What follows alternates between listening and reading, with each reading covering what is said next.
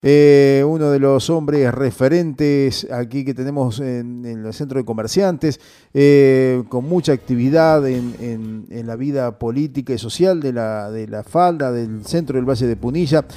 Buen día, Tato, ¿cómo estás? Buen día Luis, buen día a todos. ¿Cómo andan con esta mañana helada que nos ha tocado hoy lunes 21, no? Así es, arrancamos el invierno de esta manera, ¿eh? arrancamos el invierno de esta manera, así que bueno, disfruta. Hoy el día más corto del año, Tato, así que tempranito hay que prender este, la calefacción y meterse en cama, me parece directamente al sobre, sí, más con las heladas que ha estado pegando y lo que se viene, ¿no? Porque parece que va a ser una semana muy fría, según ah, Sí, sí, sí, sí, sí. Fría como los bolsillos de la gente, ¿no? Sí, fría como los bolsillos de la gente, fría como por ahí las políticas que se pueden llegar a generar mm. a nivel nacional para ver cómo van a salvar esta, esta situación terrible que está pasando en este momento el comercio, eh, hoteleros específicamente, eh, comercio en líneas generales, Luis, te comento, medianamente podemos empezar a, trabajar hasta las 7, si bien es un, un horario acotado, ahora el clima tampoco permite que la gente después ahora camine, así que dentro de todo vamos bien, pero los hoteles tienen un problema realmente muy grave en la situación económica que, que respecta a ellos, ¿verdad? Así es. Eh, Tato, vos sabés que estaba mirando eh, este, primero la información oficial de la ciudad de Córdoba, donde dice que las ventas para el Día del Padre con relación al año anterior cayeron un 27%. ¿no? También daban cuenta de la cantidad de comercios cerrados. Uno de cada tres negocios ha cerrado en Córdoba. Eh, yo estuve circulando en el fin de semana aquí en la avenida D, en el centro de la falda, y la verdad se ve alguna gente caminando, pero los negocios vacíos. Eh, entré a un lugar eh, donde hice una compra, una pequeña compra, de cinco personas que entraron a preguntar, nadie compró. Eh, esto es un poco el termómetro de lo que se vive en este momento comercialmente hablando aquí en el centro de Punilla, este, Tato. Sí, sí, esto es realmente lo que está sucediendo en este momento. Hay, hay, un, hay, un, hay una un parate muy grande a nivel económico, que es lógico. O sea, los procesos inflacionarios prolongados generan esto, generan que llegue un momento donde la gente retrae compras y empieza a tratar de, consumir lo vital. Y en esta coyuntura tenemos un sector muy grande que está totalmente desvalido y, a la, la verdad que sin, sin, sin control y sin ningún tipo de, de asistencia, pero ese el termómetro. A ver, hoy en día tenemos, eh, la otra vez estaba leyendo, en, Mar del Plata cerraron cerca de 370 establecimientos hoteleros. O sea, para una ciudad, un cierre de esa magnitud, por lo que cuesta poner un, hoy un hotel, realmente es una situación más que problemática. El problema que tiene centralmente eh, en líneas generales es que son lugares que viven específicamente el turismo. El turismo está resentido, se resiente toda la actividad económica y eso a la larga, después de dos temporadas malas, eh, tenemos que ya no hay dinero eh, circulante, o sea, ya eh, la persona que estaba de bocado, que estaba de jardinero, que estaba de cocinero, que estaba de recepcionista en los hoteles, que no pudieron trabajar bien estas dos últimas temporadas y ya la plata es específicamente para comer. Para cómo no hay vísperas, no hay vísperas de asistencia específicamente al sector, que eso es lo que más preocupa. Tato, eh, suponiendo que esto se reactivara dentro de 10 días, eh, toda esta gente que ha cerrado sus comercios, ¿puede volver, eh, digamos, en un corto plazo a estar nuevamente en competencia o va a demorar muchísimo poder lograr esa reactivación tan ansiada en aquellos que han tenido que cerrar sus comercios? Sí, la, refuncionalización específicamente del área turística, eh, la otra vez, hablando en conversación con, con gente de CAMI y de, FEGRA en Buenos Aires, tuvimos con una reunión, nos especificaban que prácticamente el país va a estar dos años para poder volver a, a, estar medianamente como estaba antes, porque en realidad uno acarrea una situación problemática, una situación económica mala desde hace más de 3, 4 años. Entonces, eh, lo único que hizo la pandemia fue develar, le sacó el, el velo a, un problema muy grave que estábamos teniendo como sector. Hoy en día la recuperación de ese sector aproximadamente nos va a llevar eh, dos años, mm. según lo que lo que estima la gente que sabe. Yo creo que por ahí en un poco menos. Pero bueno, todo depende de cómo cómo se vaya eh, gestando esta, esta vuelta a la normalidad o a la pseudo normalidad, porque ya las personas han cambiado ¿no? sus gustos y han cambiado su, su perspectiva a la hora de hacer turismo. Sí, sí, sí, sí. No, eh, la verdad que ha cambiado mucho, mucho eh, y esperemos que en algún momento logremos eh, aquella situación donde podríamos decir, bueno, este, configurar unas vacaciones, salir, estar, disfrutar, pasear y sin estar tomando un montón de medidas que de repente son hasta, hasta molestas en algún momento, ¿no? Pero me preocupa, Tato, muchísimo porque también hay indicadores que dicen que va a demorar por lo menos 5 o 6 años volver al, nivel económico del 2019, o sea, al prepandemia, eh, con una inflación que está descontrolada, con una pérdida del poder adquisitivo, con una moneda devaluada, con tarifas que van a, eh, en el momento que, haya que actualizarlas, van a explotar, eh, no es muy bueno el panorama. No, no, el panorama no es bueno. Lo que sí por ahí, eh, ayer hablando con unos hoteleros me comentaban que ya estaban teniendo eh, eh, solicitudes para reservas en, en diciembre para la temporada de enero, o sea, ya, la gente se está moviendo porque necesita salir. El problema es, como decís vos, Luis, a ver, todo el, macro impone de que en realidad va a ser muy difícil la, volver a un sistema económico medianamente medianamente estable, entre muy comillas, como el que teníamos. Hoy en día el fortalecimiento que se necesita para poder sacar el país adelante se tiene que hacer en base y en pos a la recuperación de las pymes. Hoy nosotros acá, en, lo que es la FAL específicamente, el sector comercial en general, nosotros tenemos una empleabilidad de 2.000 a 2.500 personas.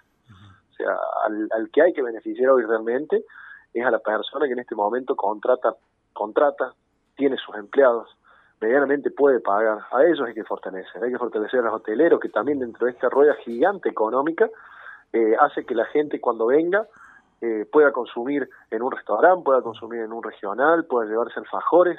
Después las personas que trabajan en esos establecimientos compran también en el circuito económico interno de lo que es la localidad.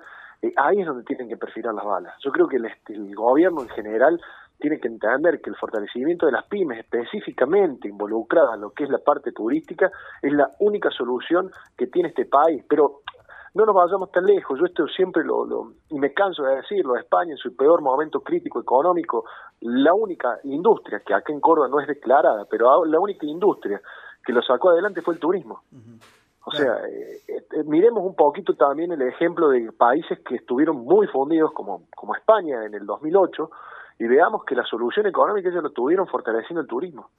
Hoy, además del el sistema cambiario, perdón, el sistema cambiario que nosotros tenemos a nivel internacional, el ofrecimiento que podemos dar, mm. eh, es muy beneficioso para, para el turismo. Porque hoy acá por dos mangos eh, hacen desastres los yanquis. O la gente que viene con dólares o euros. Claro, y ahora tomamos en cuenta, Tato, que por ejemplo Estados Unidos, eh, a ver, generó un turismo a partir de la vacuna, ¿no? Del hecho, yo te vacuno gratis, no tengo problema, no te voy a pedir ni, ni green card, ni te voy a pedir nada, vení, vacunate, porque generó movimiento turístico a partir de la vacuna. Ah, esa, es la picardía que nos falta.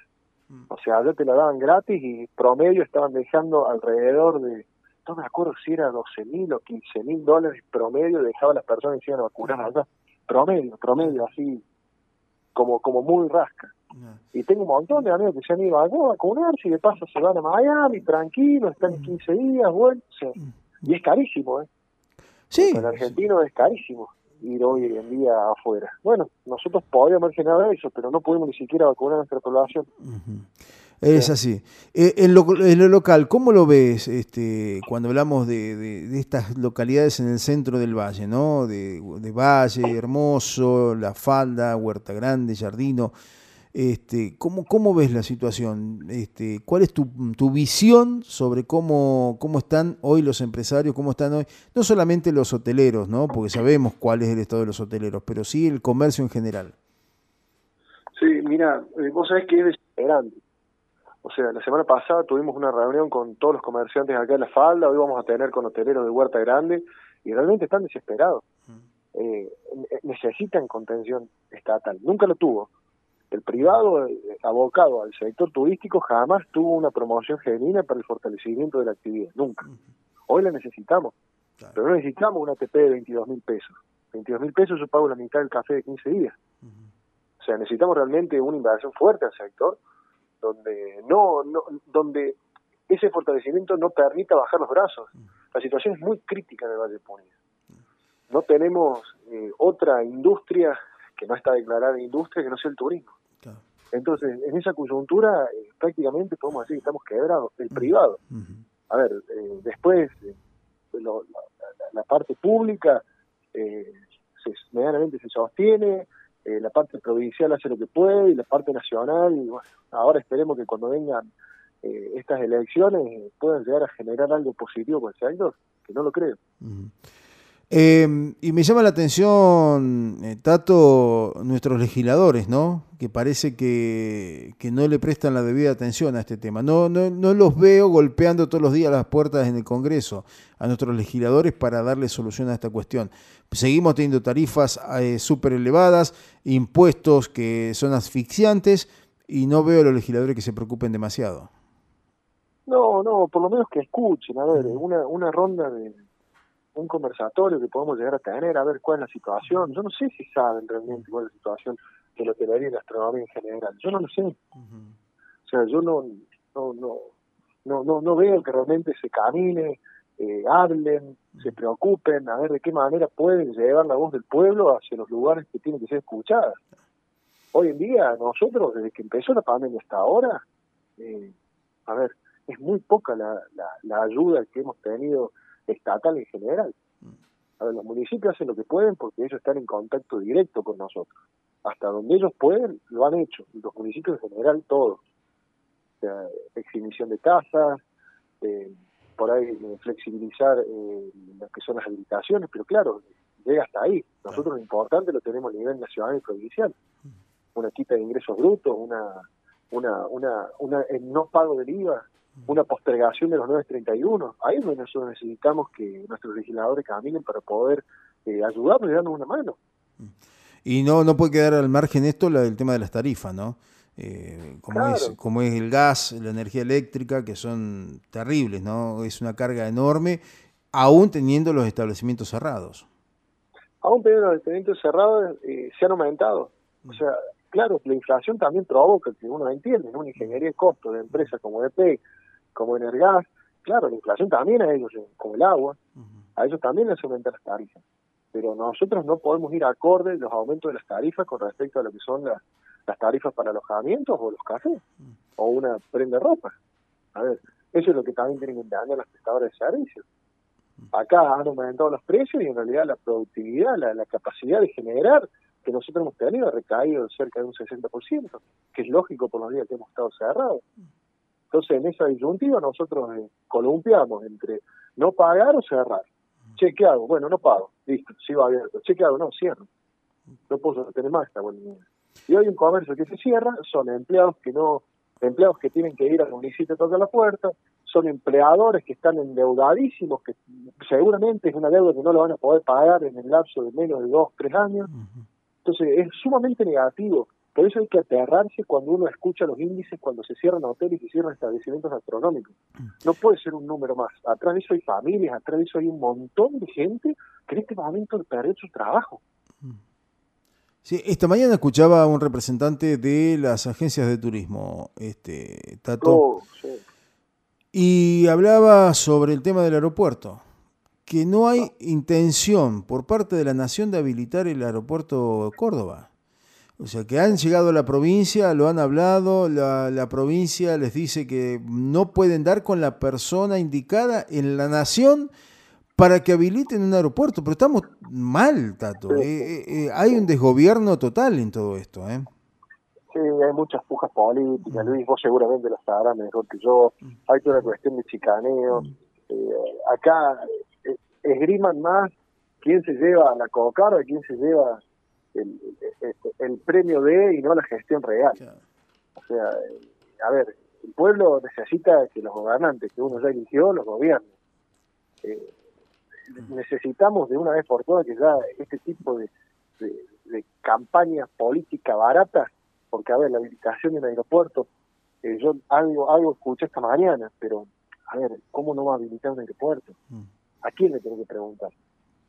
eh, es una cosa de loco, ¿no? ¿no? No puede ser que uno tenga que exponer que, che, no sea que... No, flaco, a ver, se tienen que acercar, si para eso están nuestros políticos, para eso nosotros hemos elegido, para eso han cobrado. A ver, nosotros no estuvimos sin cobrar siete meses de nuestro trabajo. Ellos eh, meticulosamente, firmemente, todos los meses estuvieron cobrando.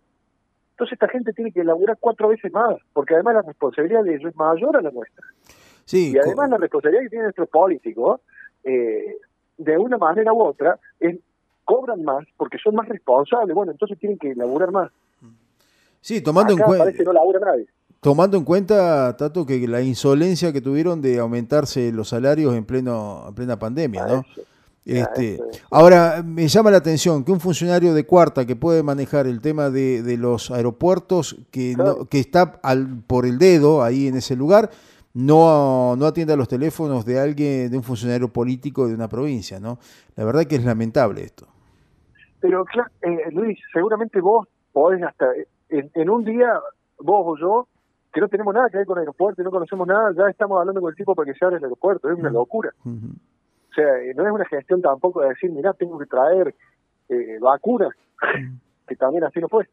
A ver, es algo sencillo, pero esa, esa, esa pequeña decisión de abrir o no abrir un aeropuerto motoriza toda una cuestión económica gigante para la provincia. Eso es lo que ellos no entienden. Esa indecisión son miles de millones de pesos que nosotros perdemos.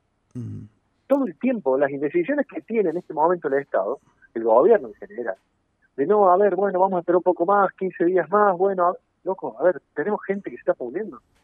Establecimiento hotelero que depende de un montón de familias que no están percibiendo un peso. ¿Qué van a hacer? La indecisión es sinónimo de incompetencia.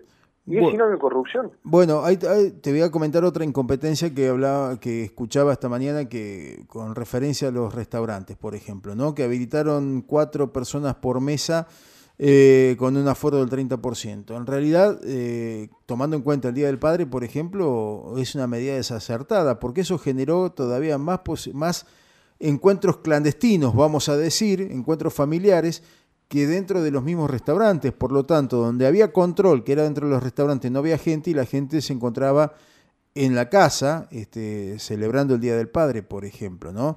Y después, si esto genera aumentos eh, de contagios, lo primero que van a decir que fue porque estaban los restaurantes abiertos, ¿no? Y fue por los restaurantes abiertos. Por un lado, no paran la curva, porque promueven la fiesta clandestina. Por otro lado, terminan de liquidar al comerciante, porque tampoco le dejan laburar un día que podía trabajar. Entonces, che, a ver, ¿por qué deciden eso? O ¿cuáles son los parámetros? Acá faltó gente calificada para llevar adelante la pandemia, Luis, y esto lo venimos diciendo de hace un año. Hace ah. un año estamos diciendo de que no hubo tacto para llevar esto adelante, porque no puede ser de que posterior a un año de lo que pasó, estemos peor que antes. O sea, pues, si no, si tenemos que estar mejor. No, estamos peor. Así es. Eh, Entonces, bueno, es todo un tema. Es un tema. Bueno, Tato, lo vamos a ir de cerca todo esto porque preocupa y mucho, ¿eh? Preocupa y mucho esta situación porque todos, de alguna manera, estamos relacionados con, con el bienestar de los comerciantes, ¿no? Eh, son el motor, el motor que tenemos aquí en la, en la zona y hay que cuidarlo, protegerlo y alentarlo, ¿no? No, no quebrarlo. Sí, sí, sí, tiene que ser así, tienen que entender que el fortalecimiento de las pymes es lo único, lo único que va a sacar este país adelante. Hace años lo venimos diciendo. Fortalezcan a las pymes, denle promoción industrial, ayúdenle a pagar los 931, empiecen a cerrar eh, empiecen a reformar la maldita ley laboral que hace años la venimos pidiendo para que nosotros podamos tener más empleados. Es la única forma de salir de salir de esta terrible crisis laburando. Y nosotros como clase media somos buenos laburando. Entonces déjenos hacer nuestro trabajo, promuevan que sigamos laburando. Ustedes sigan haciendo lo que sean, pero no nos impiden trabajar más. Así es. Un fuerte abrazo.